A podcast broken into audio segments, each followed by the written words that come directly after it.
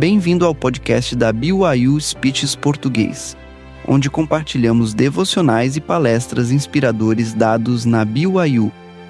Você pode encontrar mais conteúdos edificantes visitando nosso site speeches.byu.edu por.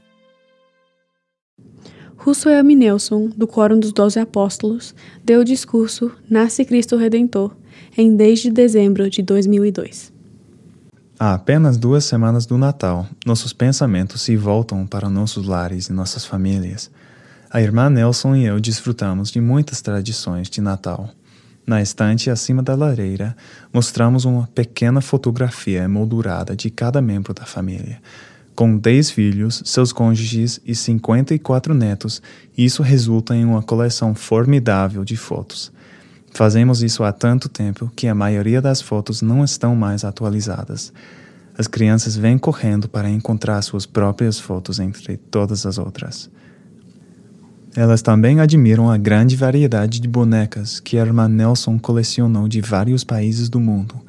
Essas bonecas estão aninhadas entre os galhos de nossa árvore de Natal. Os biscoitos, bolos e doces da irmã Nelson são sempre muito desejados e amamos ler as escrituras da história de Natal com nossa família. Em todas as nossas várias tradições de Natal, espero que estejamos focados primeiramente no Senhor Jesus Cristo. Os homens sábios ainda o adoram.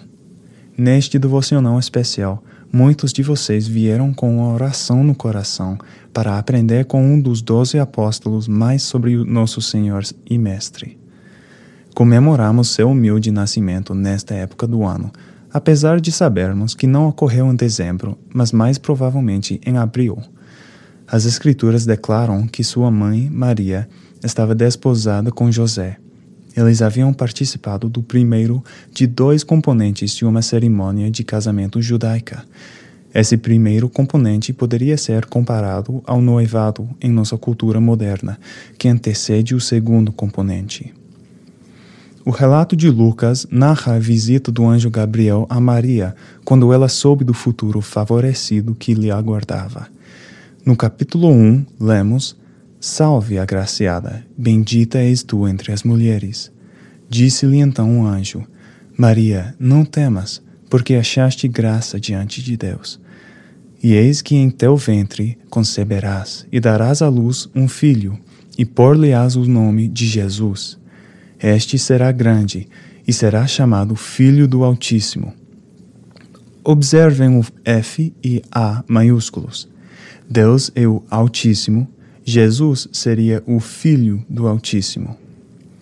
E disse Maria ao anjo: Como se fará isto, pois não conheço homem algum? Ela sabia de sua condição virginal.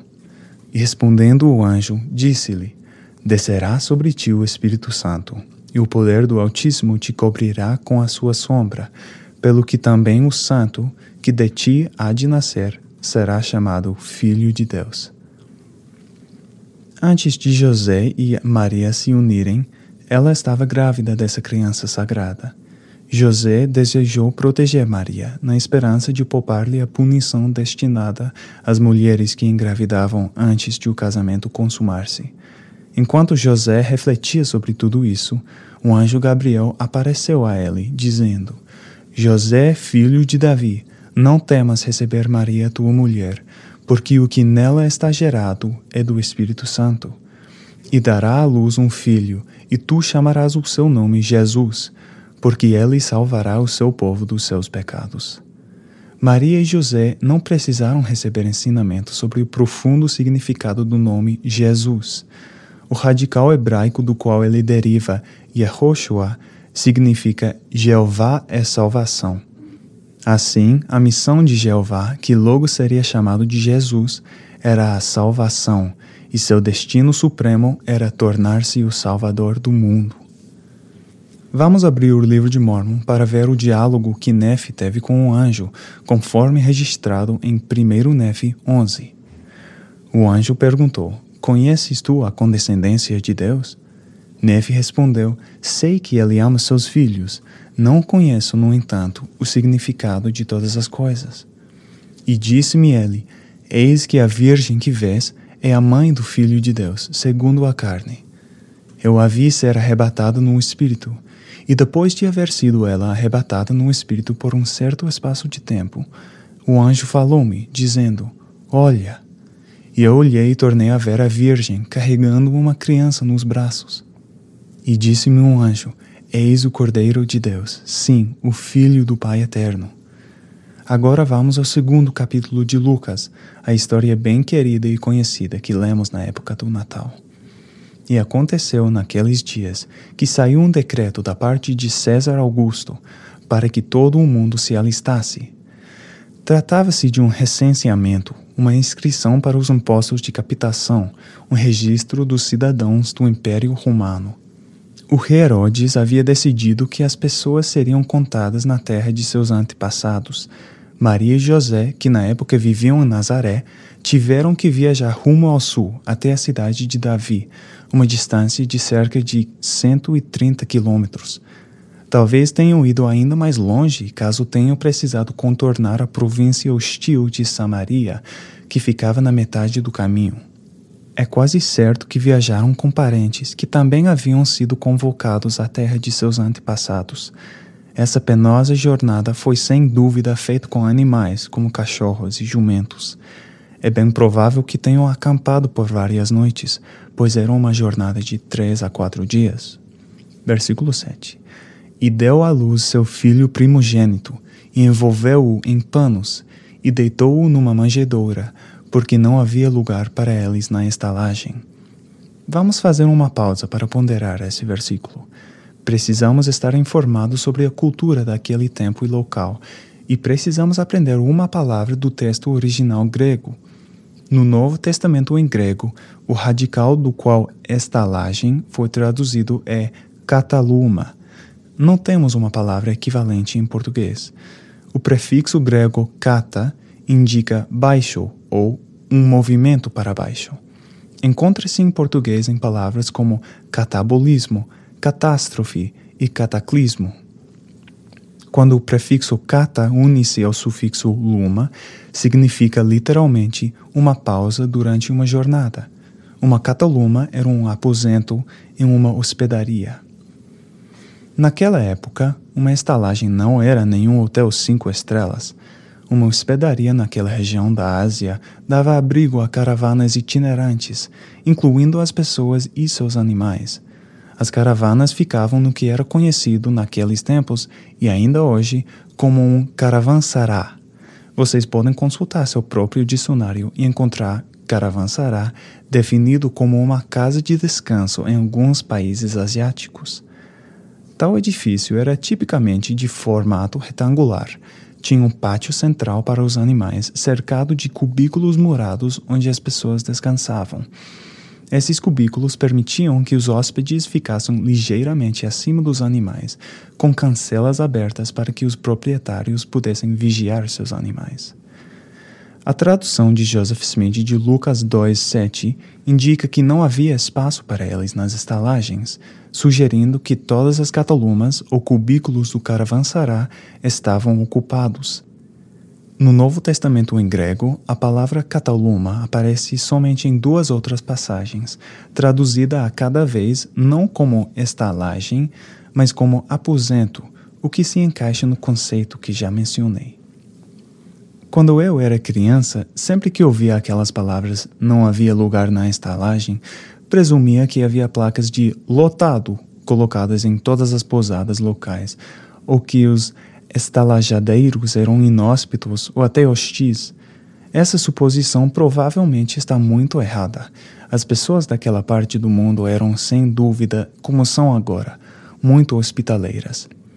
Isso principalmente em uma época em que a população normal de Jerusalém e da vizinha Belém tinha aumentado muito devido à presença de vários parentes dos cidadãos locais. Em um caravansará, os animais ficavam seguros durante a noite no pátio central. Nesse pátio costumava haver jumentos, cachorros, ovelhas e talvez até camelos e bois, juntamente com os excrementos e odores desses animais.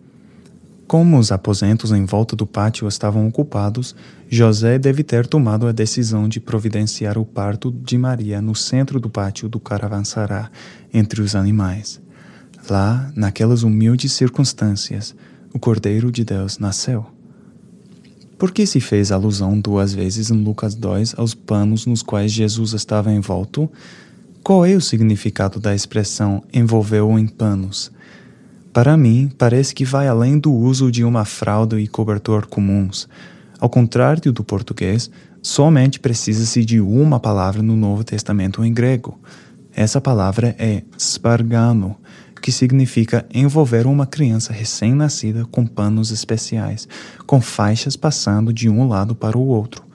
É bem provável que o tecido trouxesse uma identificação familiar exclusiva, esse procedimento era rotineiro, principalmente no caso do nascimento de um filho primogênito. Vocês devem se lembrar do anúncio de um anjo no nascimento de Jesus. E isto vos será por sinal: achareis o um menino envolto em panos e deitado numa manjedoura. Certamente o tecido dos panos era reconhecível. Acho que esse conceito de um tecido com marcas familiares também pode ter sido relevante quando José, filho de Israel, se tornou o filho que herdaria a primogenitura e recebeu a singular túnica de várias cores que simbolizava a primogenitura. E a manjedoura? Aqueles que falam francês devem perceber que essa palavra é muito parecida com a palavra francesa manger, que significa comer. Manjedoura é uma gamela ou caixa aberta em um estábulo, usada para armazenar a comida dos animais. Elevada acima do chão contaminado do pátio, a manjedoura talvez fosse o local mais limpo disponível. Essa gamela de alimentos tornou-se o berço de Nosso Senhor. Agora, dois milênios depois, embora não saibamos todos os detalhes relativos a seu nascimento, sem dúvida entendemos a filiação única desse infante de Belém. Várias escrituras fazem a pergunta: quem declarará sua geração?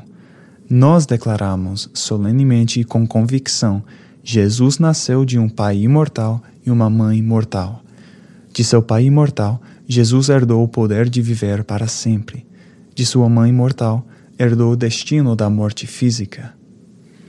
Ele declarou esta verdade com relação à sua própria vida. Ninguém me de mim, disse ele, mas eu de mim mesmo a dou. Tenho poder para a dar e poder para tornar a tomá-la. Este mandamento recebi de meu Pai.